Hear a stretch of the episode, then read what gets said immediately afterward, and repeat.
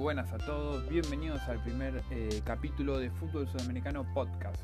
Eh, fútbol Sudamericano se trata un poco, como dice el mismo título, el nombre del podcast, eh, repasar un poquito lo que es el fútbol sudamericano, no solo quedarnos con el fútbol local argentino, sino también poder hablar de Brasil, Ecuador, Colombia, Chile, Uruguay y todos los países sudamericanos. En este primer capítulo vamos a enfocarnos tanto en la Copa Libertadores como en la Copa Sudamericana, los dos torneos más importantes a nivel clubes en Sudamérica. Eh, entre el día de hoy, el miércoles 25 y el día de mañana, jueves 26, se van a terminar de definir los clasificados a octavos de final en los dos torneos. Eh, por el lado de la Sudamericana, perdón, por el lado de la Libertadores, eh, ya tenemos unos cuantos clasificados. Como primero del grupo tenemos clasificados a Palmeiras, Atlético Mineiro, Fluminense, Racing Club y Argentino Junior.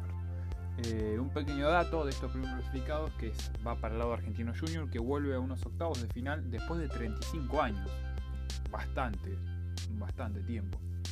Ah, teniendo en cuenta que sería el doble de media, así que para mí es bastante tiempo. Eh, de la mano de Gabriel Milito, un MT que fue muy discutido, eh, tanto por su paso en Independiente, sus dos pasos en Estudiantes y su paso por Unión La Calera en Chile. a principio de año estuvo al borde del despido, ya que los resultados no se daban, pero bueno, se ve que pudo darle un giro de tuerca, encontrarle la vuelta al equipo y lo volvió a meter en octavo de final de una Libertadores después de 35 años, y eso es muy meritorio. Eh, también clasificó Racing, que venía también eh, con un DT muy discutido como Pizzi, el cual no se le daban los resultados y luego de poder ganar eh, agónicamente clásico de Avellaneda 1 a 0 versus Independiente, de a poco fue encontrando el equipo y el equipo cada vez juega mejor, así que es tener en cuenta uno de los serios candidatos. Y bueno, también tenemos, como dije antes, a Palmeiras, Atlético Mineiro y Fluminense, tres equipos fuertes de Brasil que siempre están ahí al acecho eh, eh, de, ser candidatos, más teniendo en cuenta Palmeiras, último campeón de la Libertadores. Eh, como segundos clasificados, o sea, como segundo de cada grupo, por ahora tenemos a Defensa y Justicia, River Plate, a San Pablo de Brasil y a Cerro Porteño. Bueno, ¿qué decir de Defensa y Justicia? Que viene con un ascenso meteórico, un año pasado con eh, con una sudamericana ganada a Lanús por 3 a 0, eh, la Recopa Sudamericana ganándole al Palmeiras de Brasil, el campeón de la Libertadores, el cual han compartido grupo eh, en esta Libertadores. Y Defensa logró la clasificación luego de un maravilloso 4 a 3 en Brasil el martes 18. así que bueno, qué más que decir que sigue con ascenso meteórico, rescatando jugadores eh,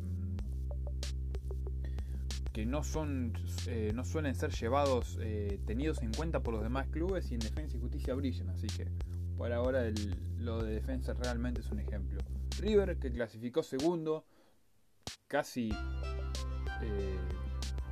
arañando la clasificación ya que perdió con el Fluminense clasificó primero 2 a 1 pero pasó eh, por la diferencia de goles que tiene con Junior. Junior que no pudo ni siquiera hacerle un gol a Independiente Santa Fe. Mm, dos rivales colombianos demasiado flojos realmente. Eh, mientras tanto, Cerro Porteño clasificó segundo eh, en lo que era el grupo de Atlético Mineiro. Y el San Pablo, que también clasificó segundo en el grupo de Racing. Resta definir los clasificados en el grupo G, donde se encuentra Flamengo, Vélez, Liga de Quito y Unión La Calera. el grupo B, donde se encuentra el Internacional, el Deportivo Táchira, Albas Ruedi y Olimpia de Paraguay. Y el grupo C, donde está Barcelona en Ecuador, Boca Juniors, Santos y The Stronger. Todos esos grupos se definirán mañana, día jueves, eh, con lo que ya tendremos el final de los tantos clasificados cabeza de grupo, los segundos y los terceros que van a la Copa Sudamericana.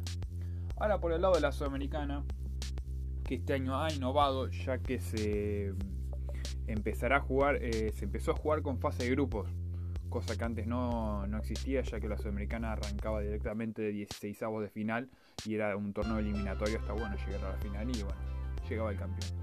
Eh, con la innovación de la fase de grupos hay que tener en cuenta que solamente clasifican los primeros de cada grupo octavo de final y se le suman los terceros de cada grupo de la Copa Libertadores. Eh, por ahora tenemos pocos clasificados.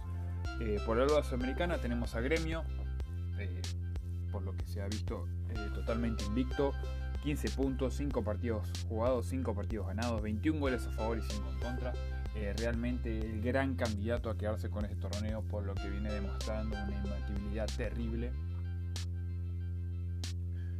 también está Libertad de Paraguay, que ha ganado su grupo, en el cual compartía con Goyanense, Newells y Palestino.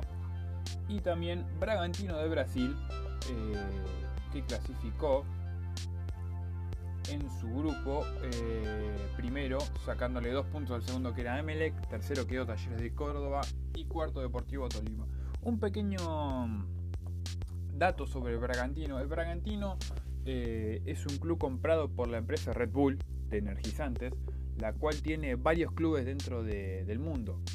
Eh, aparte de Bragantino en Brasil, presenta una franquicia en, en la Liga de Estados Unidos, en la MLS, tiene un equipo en la Bundesliga, el Leipzig, que ah, bueno, ah, se encuentra en los primeros planos desde hace 3-4 años, pelea la Bundesliga eh, y suele pelear la Champions League, así que es un equipo fuerte. Y también está el Salzburgo de Austria, que fue el primero de, todos estos equipos que ha comprado eh, lo que se puede decir eh, esta franquicia.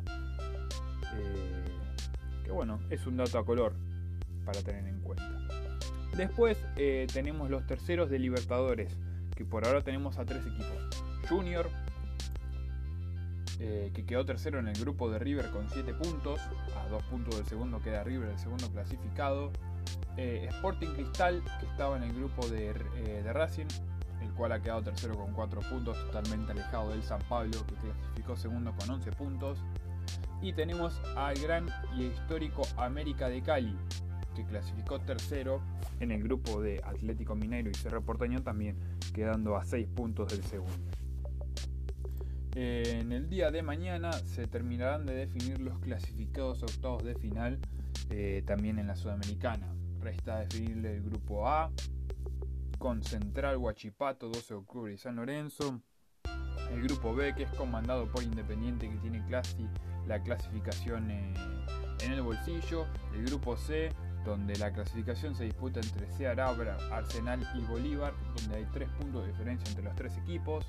El grupo D, que se define entre Paranaense de Brasil y Melgar de Perú.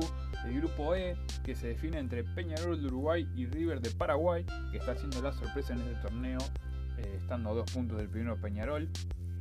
Eh, y bueno, esos serían los últimos eh, equipos que deberían disputar los encuentros para poder clasificar